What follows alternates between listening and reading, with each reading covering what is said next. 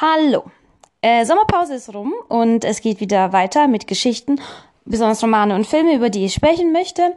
Und ich freue mich, dass ihr eingeschalten habt und äh, dieses Mal geht es um Twilight. Dam, da, dam, da, dam. Diese Episode wird anders sein als die anderen Episoden, also die Episoden davor und auch wahrscheinlich die Episoden danach, denn diese Episode freestyle ich. Ich habe kein fertiges Skript, ich habe keine fertigen ausgearbeiteten Argumente und Punkte. Ich habe im Grunde nur ein paar Stichwörter, die ich mir aufgeschrieben habe, weil sie besprochen werden müssen, aber ansonsten bekommt ihr das zu hören, was ich gerade denke über Twilight. Und warum das so ist, liegt daran, dass ich erstens mir nicht die Mühe machen möchte, haufenweise Seiten über Twilight vollzuschreiben und die dann umständlich aufzunehmen. Und zweitens möchte ich einfach versuchen, das so ehrlich, authentisch wie möglich rüberzubringen, was ich von Twilight halte, ohne dass ich dann einen Tag darauf, nachdem ich mir das gedacht habe, es editiere und abschwäche, weil ich Angst habe, Gefühle zu verletzen. Ich möchte keine Gefühle verletzen, aber ich möchte mich nicht selbst zensieren, weil ich dazu neige, später aus Angst Menschen ertragen keine Meinung. Ähm, es ist kompliziert. Und weil es kompliziert ist, werdet ihr einfach meine ehrliche, meinen ehrlichen Standpunkt zu Twilight hier zu hören bekommen. Und der ist einfach gesagt. Und das bleibt dann so gesagt. Und das wird wahrscheinlich äh, bisschen äh, konfus, nicht geordnet. Vielleicht werde ich mich in Gedanken verlieren, vielleicht werde ich in Sackgassen denken, vielleicht werde ich Gedanken wiederholen. Ich hoffe, ihr seid geduldig und ähm, seht es mir nach. Und ja, legen wir mal los.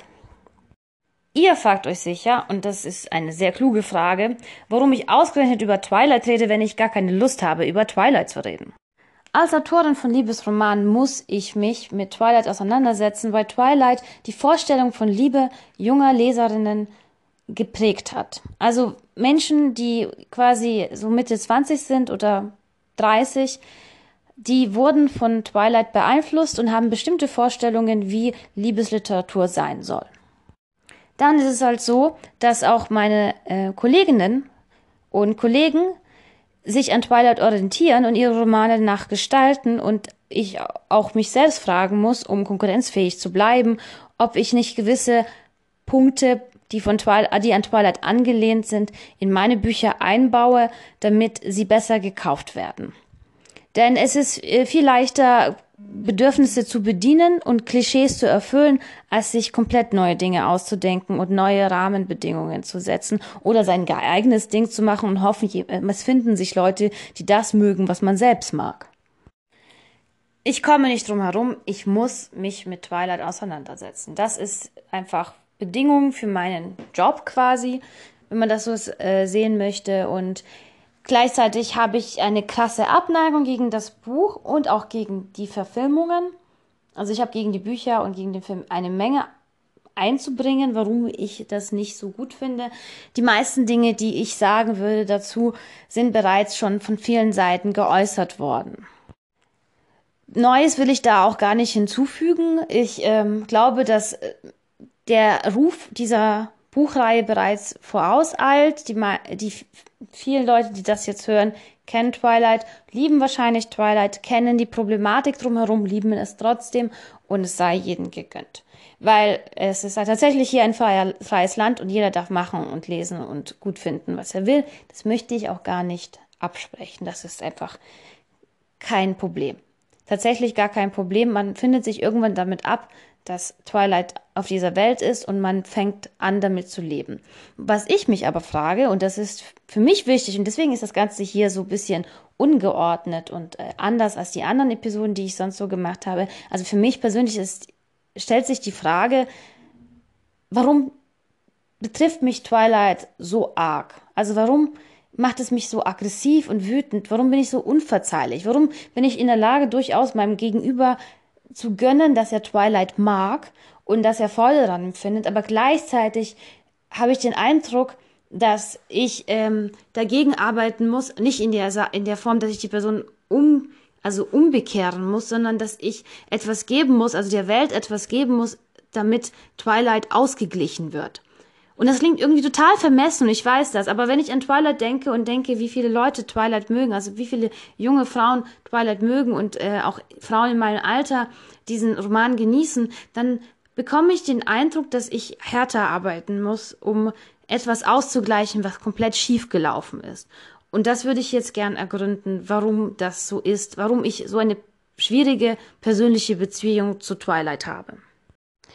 Die Idee zu Twilight entsprang einem Traum, den die Autorin am 2. Juni 2003 hatte.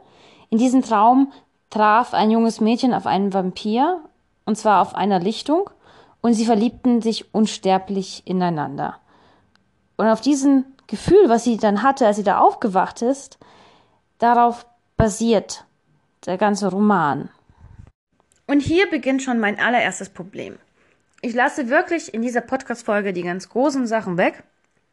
Also die großen Sachen, die schon zu Genüge kritisiert worden sind, zum Beispiel, dass Edward ein Stalker ist und Bella eine Person ohne Persönlichkeit ist. Also sie ist die Frau ohne Eigenschaften. Diese Sachen, die berechtigt kritisiert worden sind, also die spielen gar keine Rolle. Ich mache es persönlich. Also für mich ist persönlich diese Geschichte schon ein erstes quasi No-Go. Damit meine ich diese Anekdote über den Traum. Warum ärgert mich dieser Traum? Er ärgert mich aus einem bestimmten Grund. Und diesen Grund möchte ich gern gleich als erstes ähm, offenbaren, damit wir auch gleich weitermachen können. Es gibt noch viel mehr Gründe, warum mich das ärgert und warum ich Twilight persönlich nehme.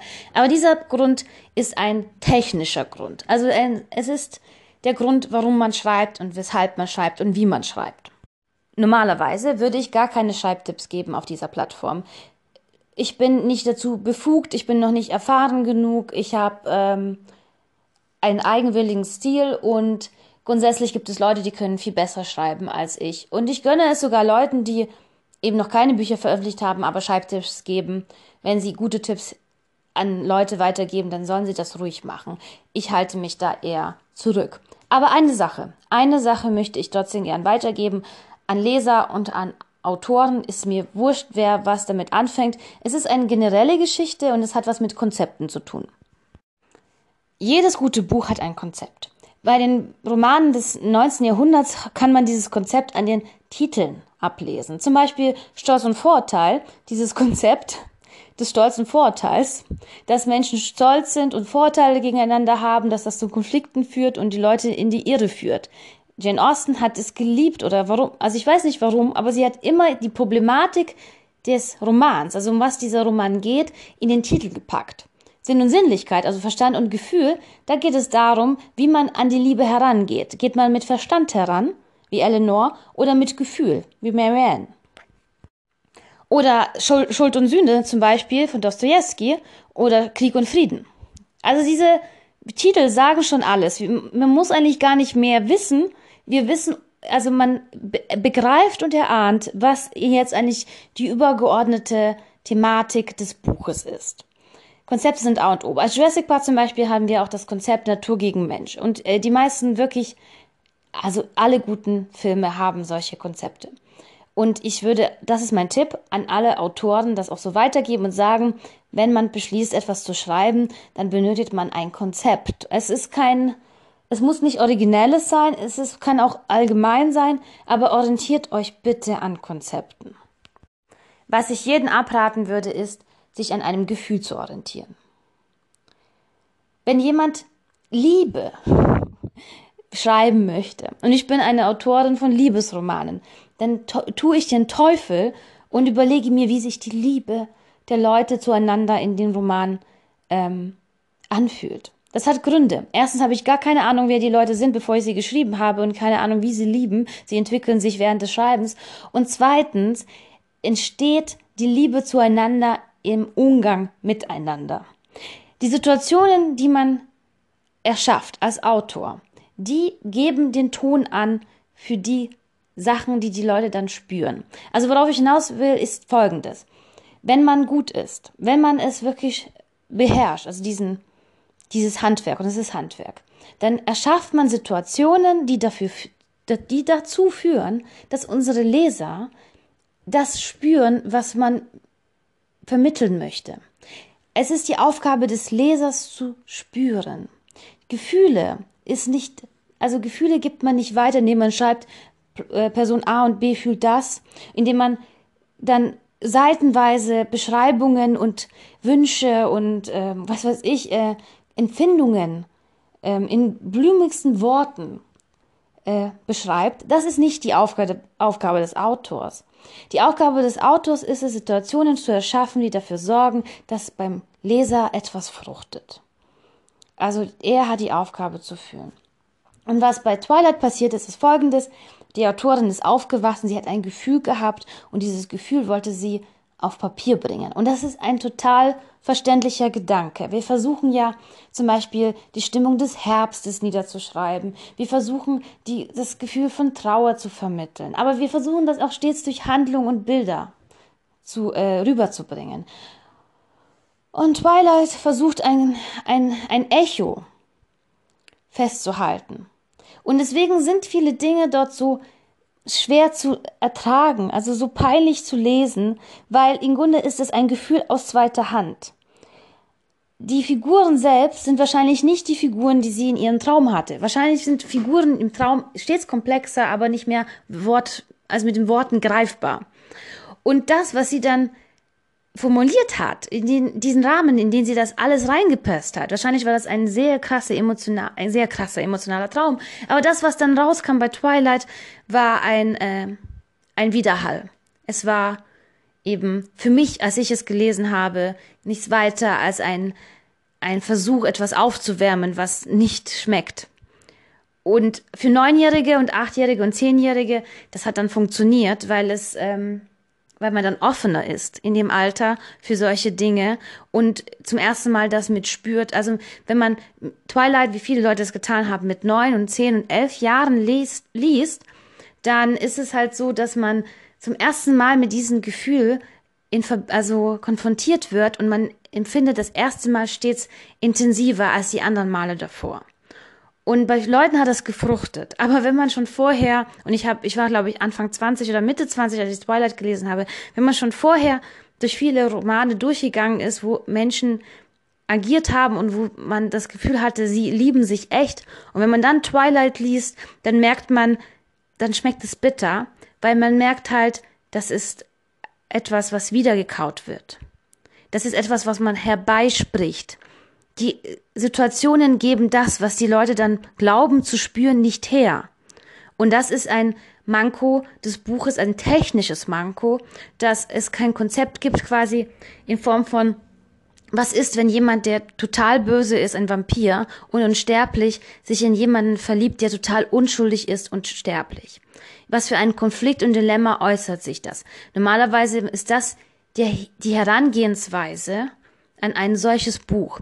Aber stattdessen war die Herangehensweise etwas wie, ich habe diesen, diese Lichtung erspürt und das Gefühl dieser zwei Personen zueinander und ich möchte es allen anderen vermitteln. Und daraus kam halt Twilight. Twilight hatte also kein Konzept. Ich meine, ein Konzept zum Beispiel wäre ja tatsächlich, wir nehmen diese Geschichte, also diese Liebesgeschichte und sagen, okay, es geht darum, dass Edward ein ähm, Vampir ist, der tatsächlich unendlich lange leben kann und wahrscheinlich nie sterben wird, also weil es keine natürlichen Gegner für ihn gibt. Und dann haben wir einen Menschen, einen Menschen mit einer beschränkten Lebenserwartung, die für Vampire eine Art Wimpernschlag ist. Und diese Person, um äh, quasi mit dieser Person zusammen zu sein, muss diese Person das aufgeben, was Edward wahrscheinlich an ihr am meisten schätzt, und zwar ihre Seele. Also es gibt ein ernsthaftes Dilemma man kann nicht ohne sie, also wenn man sie nicht verwandelt, wenn er Bella nicht verwandeln würde, würde sie sterben, so oder so. Wenn er sie verwandelt, würde sie weiterleben, aber das, was er am meisten an ihr schätzt, und zwar der Mensch in ihr, der müsste dafür gehen und übrig bleibt so jemand wie er und er geht davon aus tatsächlich, dass er in die Hölle kommt und er möchte eigentlich der Person, die er liebt, das nicht antun. Und tatsächlich wird das ja auch dann dementsprechend auch angesprochen, aber unbefriedigt gelöst, indem die Lösung sehr schall ist, weil sie im Ende gar keine ähm, tatsächliche Perspektive bietet, denn das, am Ende ist die Seele von Bella egal. Sie wird irgendwann Vampir und alle sind glücklich. Und die Wahrheit ist, dass es für dieses Problem ja gar keine wahre Lösung geben kann. Also man kann nur verlieren. Diese Liebe, dieses, ähm, diese tolle Dilemma, was äh, man ich spreche darüber nochmal später, weil das ist geklaut. Stephanie Meyer hat es geklaut. Heißt sie ja nicht Meyer oder Meyer? ich weiß gar nicht, ob ich sie richtig ausspreche, spielt auch gar keine Rolle. Also das Konzept hat sie geklaut, aber ich habe gar kein Problem damit, denn es ist ein sehr interessantes Konzept. Also diese Liebesgeschichte hätte tatsächlich Handlung haben können und Tiefen, aber da wurde nicht weiter drauf eingegangen, weil ähm, die Lösungen wurden herbeigedichtet und alles löste sich im Wohlgefallen aus auf, sorry, auf und darüber rede ich ja auch, glaube ich, später noch. Ich muss schauen, was in meiner Liste steht. Ja, genau, also den Mangel, den Mangel an Konsequenzen spreche ich noch an, worauf ich eigentlich hinaus will. Ich will auf einen anderen Traum nochmal hinaus. Also wir müssen bei der Traumsache bleiben, aber diesmal reden wir nicht über den Traum von der Autorin, was, wie gesagt, keine gute Geschichte ist. Also ein Gefühl ist keine Geschichte. Konzepte geben, ergeben Geschichten, Gefühle ergeben Gefühle aus zweiter Hand. Also so das Motto. Schreibt keine Gefühle, schreibt Geschichten. Schreibt Handlung am besten. Aber nein, das ist nicht das Problem. Wir reden mal über andere Träume, und zwar Tagträume von Frauen. Der Hase ist quasi aus dem Hut. Heißt das so? Also heißt es, dass etwas offenbart worden ist, was eigentlich geheim wäre? Egal. Also worauf ich hinaus möchte ist, seit Twilight weil, wissen Leute, was Frauen sich in ihren Tagträumen erträumen. Und seit Fifty Shades of Grey machen die Leute, die das jetzt wissen, besonders Männer, sich über Frauen deswegen zu Recht lustig. Also nicht zu Recht im Sinne, ja, Frauen sind albern, sondern die, die Träume von Frauen sind albern.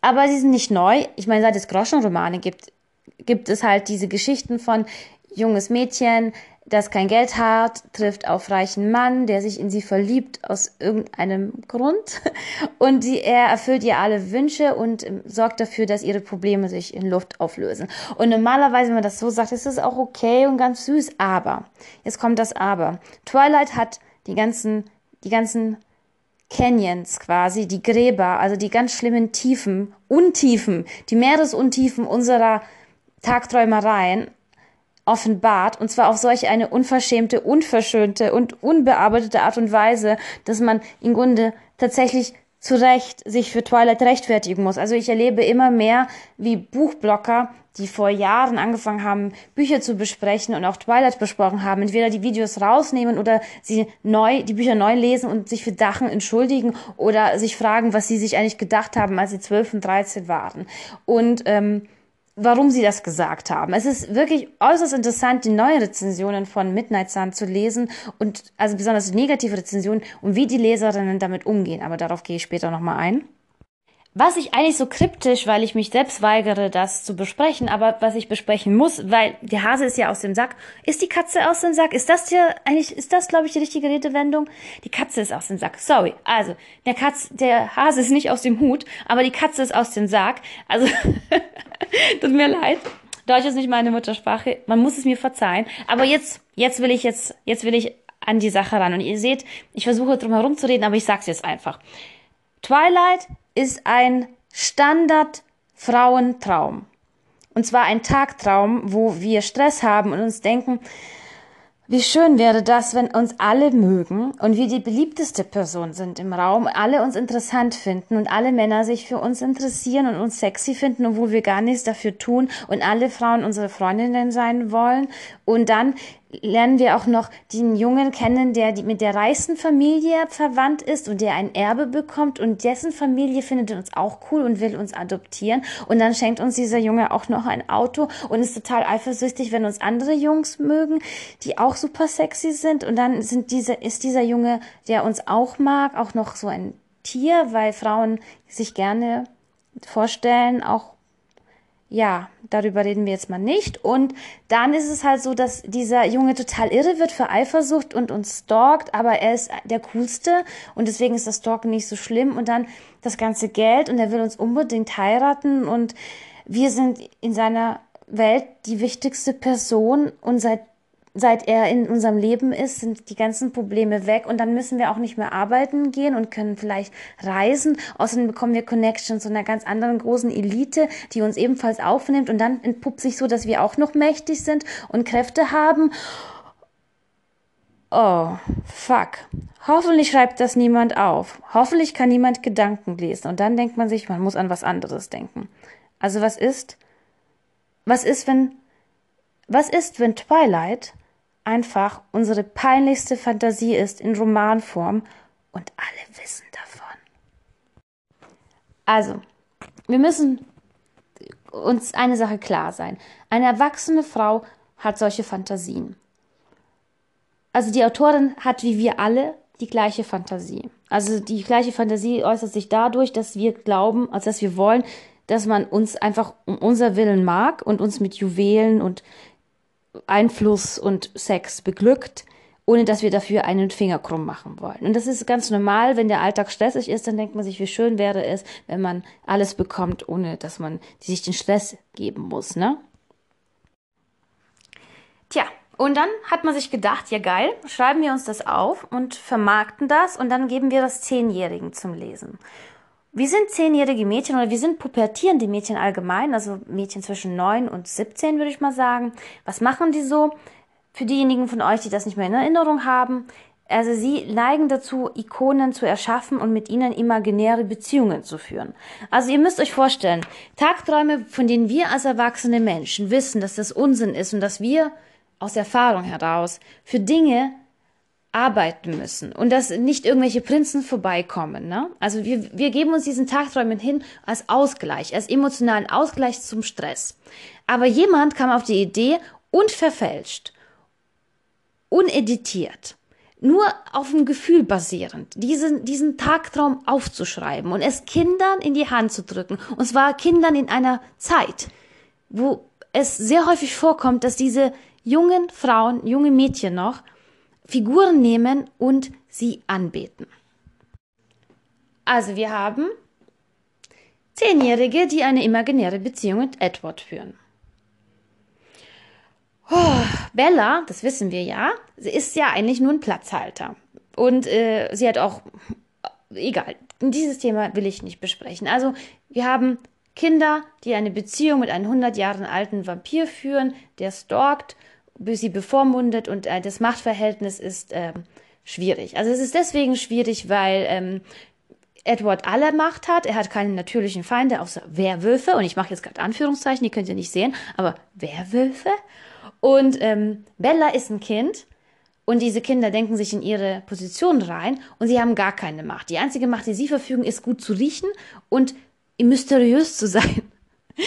Weil Edward kann nicht ihre Gedanken lesen. Uiuiui. Egal. Das ist die Ausgangslage. Und dann heißt es jetzt gerade eben bei der Kritik an Twilight.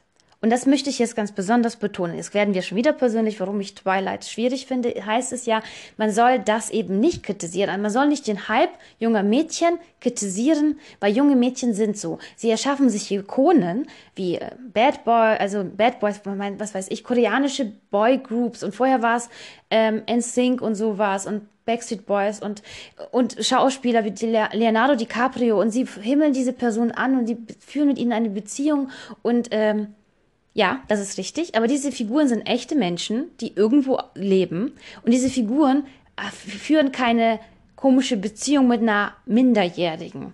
Also ihr müsst euch vorstellen, diese, diese, diese besondere Situation, wo Teenager-Mädchen eine Beziehung haben, mit imaginären Figuren. Also früher waren das echte Figuren, die sich gut benahmen. Also diese Backstreet Boys Später haben sie natürlich immer wieder Drogen- und Alkoholprobleme und so weiter und so fort. Aber sobald sie als Sänger haben sie ein Image gepflegt und sie hatten ein ganzes Management hinter sich, damit sie dieses reine Image be be also behalten können. Also junge Mädchen haben sich in eine künstliche Figur auf echter Basis verliebt, die sie anschmachten konnten, die sie wirklich kennenlernen konnten und die, diese Figuren haben versucht, sich auch zu benehmen. Also die Beziehungen waren cleaner. Mit Edward eine Beziehung zu führen, auch wenn sie imaginär ist, als Zehnjährige.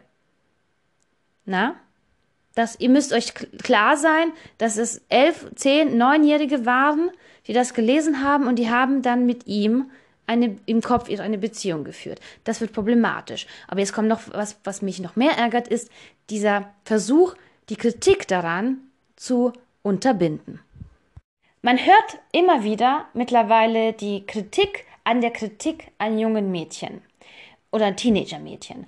Und zwar wird gesagt, dass man äh, sie zu viel und zu harsch kritisiert, dass man ihre Art nicht respektiert, also dass sie albern sind. Das ist nun mal so, wie man ein Teenager ist, dass sie halt bestimmte Vorlieben haben, dass sie sich gern ähm, in Tagträumen ver äh, verlieren, dass sie gern Leute anbeten, dass sie hypen und so weiter und dass es okay ist und dass es, ist es sexistisch, wenn man solche Mädchen angeht für ihre Vorlieben. Und ähm, ich würde sagen, das ist richtig. Aber, aber, jetzt kommt der Punkt, aber. Sag mal, habt ihr auch gecheckt, wie man mit jungen Männern umgeht, also mit Jugendlichen, mit, mit was für einer Kritik Teenager ausgesetzt sind, die nicht weiblich sind, wie man sie harsch angeht, was sie, wie horny die sind, was für Filme die anschauen, was für Computerspiele sie spielen, wie allgemein sie unmännlich sind, wie sie sich verhalten, wenn sie ihre Männlichkeit finden. Männer oder Teenager werden allgemein kritisiert. Und jetzt möchte ich betonen, dass ich das gut finde. Ich finde Kritik an Teenagern, egal welches Geschlecht, wäre egal, ob es männliches, männliche Teenager sind, weibliche Teenager, Teenager, die sich noch nicht definiert haben, Teenager, die sich nicht definieren wollen, ist mir wurscht. Ich finde, man sollte junge Menschen zwischen 10 und 25 harsch kritisieren. Und ich sage euch auch warum. Erstens, ich bin ein Erwachsener. Ich bin die Person, die ein Teenager überwinden muss. Ich bin die Person, die einem Teenager Hürden im Leben geben muss. Und ich muss auch ihre Annahmen, die ganz sicher noch nicht reif sind, die ganz sicher noch nicht durchdacht sind, ich muss sie challengen. Meine Aufgabe ist es, ihnen etwas zu geben, woran sie wachsen können. Es ist nicht meine Aufgabe, weder als Erzieherin, was ich nicht bin, aber wenn ich eine wäre, oder als einfach Elternteil oder als große Geschwisterchen. Es ist nicht meine Aufgabe, ihre besten Freundin zu sein von einer Teenagerin und ihr alles durchgehen zu lassen und sie dabei zu supporten, so zu sein, wie sie ist. Na, sie haben, Teenager haben Freunde und sie supporten sie schon in ihren dümmsten Ideen. Was sie brauchen, sind Erwachsene, die ihnen die Möglichkeit geben, an den Erwachsenen in der Welt zu wachsen, um einen Platz in dieser Gesellschaft zu finden. Und ich sage euch, warum ich das denke. Ich war auch ein Teenager, ich war ein besonders bescheuerter Teenager. Ich habe mir sonst was gedacht und geglaubt, ich habe recht. Und ich hatte sehr wenige Erwachsene, die mir Schranken, die die Schranken gewiesen haben, die meine Gedanken gechallenged haben. Ich hatte kaum Hürden in dem Sinne und so bin ich ganz flach meine, habe ich meine 20er extrem flach erlebt. Ich habe bis Ende 20 in extrem dummen Ideen gehangen. Ich habe von der Welt nichts gewusst, weil die Welt von mir nichts verlangt hat. Ich hatte Verständnis bekommen und damit bin ich nicht weit gekommen. Und ich denke, ich glaube und ich bestehe darauf, dass wir den, dass wir Menschen nach uns, also den Generationen nach uns den Gefallen tun und ihnen widersprechen. Dass man ihren, ihre Vorlieben ihnen im Spiegel vorhält und ihnen und sie hinterfragt und sie in Erklärnot bringt, dass wenn ich man quält Kinder nicht mehr, man schlägt sie nicht mehr, man setzt sie keinen Drill aus und das ist gut so. Aber was nicht gut ist, dass man ihnen gar nichts mehr gibt, womit sie arbeiten können, um erwachsen zu werden. Und deswegen ist die Kritik an Twilight, besonders an der Vorliebe von jungen Frauen für Edward, eine total angebrachte Kritik. Wenn jemand auf sowas steht, dass man gestalkt wird, dann muss diese Person sich rechtfertigen. Und warum muss diese Person sich rechtfertigen? Damit sie ein Bewusstsein dafür entwickelt, was das eigentlich bedeutet, gestalkt zu werden. Dann ist es viel besser, sie setzt sich damit auseinander in fiktiven Situationen, tatsächlich, als wenn sie sich jemand anlacht, der so dominant und scheiße ist wie Edward und dann sich im echten Leben damit auseinandersetzen muss. Es ist unsere Aufgabe als erwachsener Mensch, Leute auf das Leben vorzubereiten. Und wenn mir noch jemand kommt, ich werde richtig sauer, wenn ich die ganzen Rezensionen höre, also nicht Rezensionen, sondern Entschuldigungsvideos auf YouTube, wo Leute sagen, es tut mir leid, Autorin von Twilight, dass wir dich so harsch kritisiert haben und dir so eine schlechte Zeit gegeben haben, weil du hast Millionen damit verdient, dass du zehnjährigen Mädchen einen dominanten Scheiß-Boyfriend angedichtet hast. Es tut mir aufrichtig leid. Zehnjährige Mädchen sind nämlich dumm, man darf sie nicht kritisieren. Dann sage ich, wisst ihr was? Man sollte zehnjährige Mädchen kritisieren, weil sie auch Menschen sind und weil sie es verdient, ern verdienen, ernst genommen zu werden, selbst wenn sie Kinder sind. Ich nehme Kinder genauso ernst. Ich möchte ihnen nicht das Gefühl geben, dass egal was sie labern, das ist wurscht, die sind noch Kinder. Das ist, glaube ich, die falsche Botschaft. Und ich glaube, ich habe viel zu schnell gesprochen, aber mein Gott. Ich werde da bei diesem Thema sehr wütend. Deswegen mag ich Twilight. Denn Twilight macht mich aggressiv. Okay, ich bin wütend über, über Twilight, aber ich bin noch wütender tatsächlich über die äh, den Ver Versuch, Kritik an Twilight und an jungen Mädchen äh, zu unterbinden. Ich bin der Meinung, dass allgemein Kritik an Teenagern, wie gesagt, sich gehört und unsere Aufgabe ist es, uns Teenagern in den Weg zu stellen. Das ist einfach Als erwachsene Menschen müssen wir das tun. Das heißt nicht, dass wir sie nicht durchlassen sollen. Das heißt nur, dass wir ein bisschen im Weg stehen, damit sie um uns herum und uns, über uns drüber oder zwischen uns hindurch müssen, damit sie äh, die Möglichkeit haben, nicht so albern zu werden, wie manch, manch einer von uns geworden ist, weil die Hürden wurden immer niedriger, bis es gar keine mehr gab und man meiner Generation zum Beispiel alles durchgehen ließ und jetzt werden ein paar Probleme offensichtlich, über die sich viele Leute ebenfalls lustig machen. Aber das ist ein völlig anderes Thema. Wir müssen das Thema jetzt wechseln und als nächstes geht es um, oh, alles nur geklaut. Hm. Für mein eigentliches Drama mit Twilight kann Twilight eventuell nichts. Obwohl, wenn ich drüber nachdenke, kann Twilight dafür alles. Denn Twilight hat aus zwei Quellen geklaut, unverschämterweise, und zwar nicht besonders gut, nicht besonders originell, mit keinen großen Veränderungen. Es ist kein richtiges Plagiat, was Twilight gemacht hat. Dafür ist es dann doch zu verfälscht mit eigenen Worten, würde ich mal sagen. Aber der Gedanke wurde übertragen und quasi zwischen anderem Text gesteckt. Und ihr fragt euch sicher, was ich meine. Und einige von euch, die sich mit Vampirfolklore halt auskennen, also besonders Vampirfolklore aus den 90ern, ahnen schon die zwei Werke, erahnen schon die zwei Werke, aus denen Twilight unverschämterweise sich die besten Stücke herausgepickt hat, um daraus so ein Potpourri aus Unsinn zu machen. Die zwei Werke sind äh, Interview mit einem Vampir und Buffy. Reden wir erstmal über den Anteil vom Interview mit einem Vampir, wo besonders der Aspekt mit den Kids rausgenommen worden ist. Also in Interview mit einem Vampir ähm, wird ein äh, Mädchen in ein äh, Vampir verwandelt, ein Kind, gespielt von, oh, wie hieß sie nochmal? Kirsten Dunst? Ich hab's vergessen. Jedenfalls hat sie, glaube ich, fast dafür einen Oscar kassiert. Oder hat sie dafür einen Oscar kassiert? Jedenfalls ihre, ihre schauspielerische Leistung in dem Film war phänomenal. Egal, egal, egal.